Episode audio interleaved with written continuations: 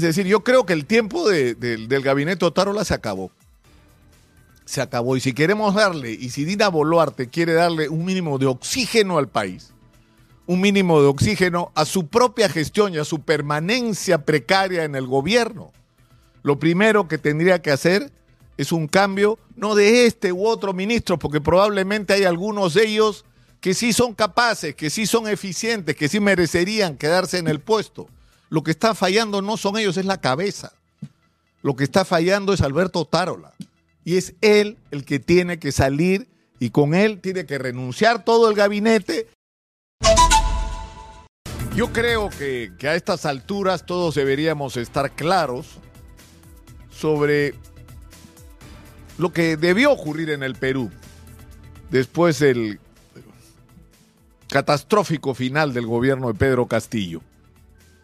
Tenía que constituirse un gobierno de transición que debía ser un gobierno de unidad nacional, de encuentro y no de confrontación, y que debería abrir el camino a la realización de elecciones adelantadas.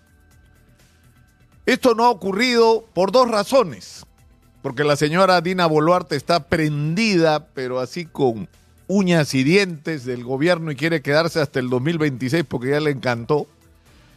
Y porque los señores congresistas no se quieren ir, pues, de la agencia de viajes en la que trabajan. Bueno, trabajan, es un decir. Pero eso es un lado del problema. El otro lado es que está claro que no tenemos por quién reemplazarlos. Es decir, si tuviéramos un adelanto de elecciones, la pregunta que creo que se hace todo el mundo es qué viene después. ¿A quién le vamos a entregar las riendas del país? ¿En quién podemos confiar? Y ahí se presenta el drama nacional, un tremendo vacío. Un tremendo vacío. Es decir, los partidos eh, los que existieron alguna vez simplemente están así en los estertores, como se dice, ¿no? En el APRA peleándose por la llave, el PPC sobreviviendo penosamente, los grupos de izquierda divididos hasta la atomización total. Eh, es decir, eh, fuerza popular que se resiste, ¿no? porque finalmente no era un proyecto de partido, era una organización para que Keiko fuera presidenta, punto, nada más como lo es Alianza para el Progreso en relación a Acuña. Y, por eso tenemos los espectáculos bochonosos y los otros, las marcas esas que se alquilan cuando hay elecciones o no se alquilan cuando hay elecciones. Hasta las candidaturas a la presidencia tienen un precio. ¿Quiere ser candidato a la presidencia, hermanito? Yo tengo la inscripción, tiene, vale tanto. ¿Quiere ser congresista? Vale tanto. Así es. Así es.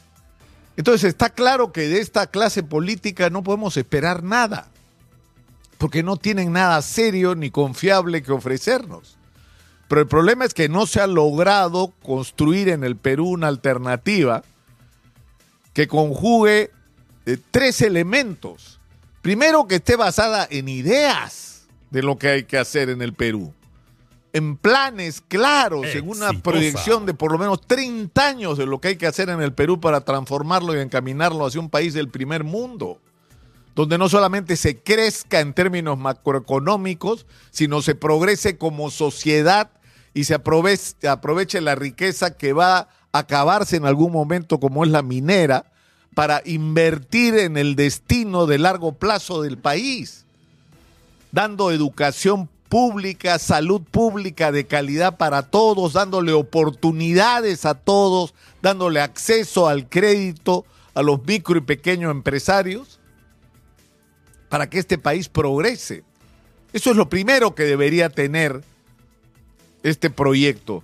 Pero debería tener dos virtudes más. Ser capaz de reunir a la gente que por un lado no esté con las manos manchadas por la corrupción, porque esa es la tragedia nacional, la ineficiencia y la corrupción de quienes han tenido en sus manos los manejos del destino del país. Eso no puede volver a repetirse. La gente que tiene que hacerse cargo tiene que tener, por eso digo, dos virtudes, además de tener claro lo que hay que hacer con el Perú. Lo primero es reclutar a aquella gente calificada, experimentada, con conocimiento del país en cada sector, para afrontar el reto de producir la transformación en cada área y en cada región. Pero en segundo lugar, y no con menos importancia, debe ser gente no solamente que no esté comprometida en la corrupción, sino que tenga el firme compromiso de desmantelar las redes de corrupción que han controlado el Perú y que han ido cambiando de manos. No importa si eres zurdo, de derecha, no importa. Todos son unos corruptos al final. Todos metieron la mano. Y todos terminan siendo parte de la maquinaria perversa de corrupción que tanto daño nos hace. Eso no existe, esta alternativa. Esa hay que crearla y hay esfuerzos que se están haciendo en esa dirección.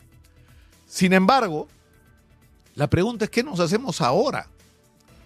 Y, tal vez no tengamos la respuesta de qué es lo que hay que hacer considerando que Dina Boluarte se quiere quedar y que, y que tenemos lo que tenemos. Bueno, por lo menos dejemos claro lo que no queremos. Yo pregunto, ¿de quién es responsabilidad de que la crisis de inseguridad sea del tamaño de la que es y que se dicten medidas absolutamente eh, improvisadas, sacadas de la manga, así, estados de emergencia, ley para 30 años, cadena perpetua para los ladrones de celulares y cuatro años para, los que tienen mil celulares almacenados. ¿No? O sea, los que tienen eh, mil celulares y detrás de ellos 40 muertos, cuatro añitos. Y al ladrón de celular, 30 años. O sea, eso es improvisación. O vamos a sacar a las Fuerzas Armadas, ¿ya qué van a hacer? No sé, no sé, estamos viendo. O sea, ¿de, quién es responsabilidad eso? ¿De ministro del Interior? Díganme ustedes. O la catástrofe del, del sistema de salud. Que no estamos, igual estamos peor, peor que el mes anterior. ¿De quién es responsabilidad? El ministro de Salud que está ahí porque estas alianzas extrañas de APP se arregla con DINA, entonces ya pues ponme un ministro, ya el de Salud, hermano, agarra. O sea, ¿es culpa eso del ministro de Salud? ¿O del señor César Acuña, que es el que lo puso ahí? ¿Es responsabilidad de él? ¿O la crisis económica?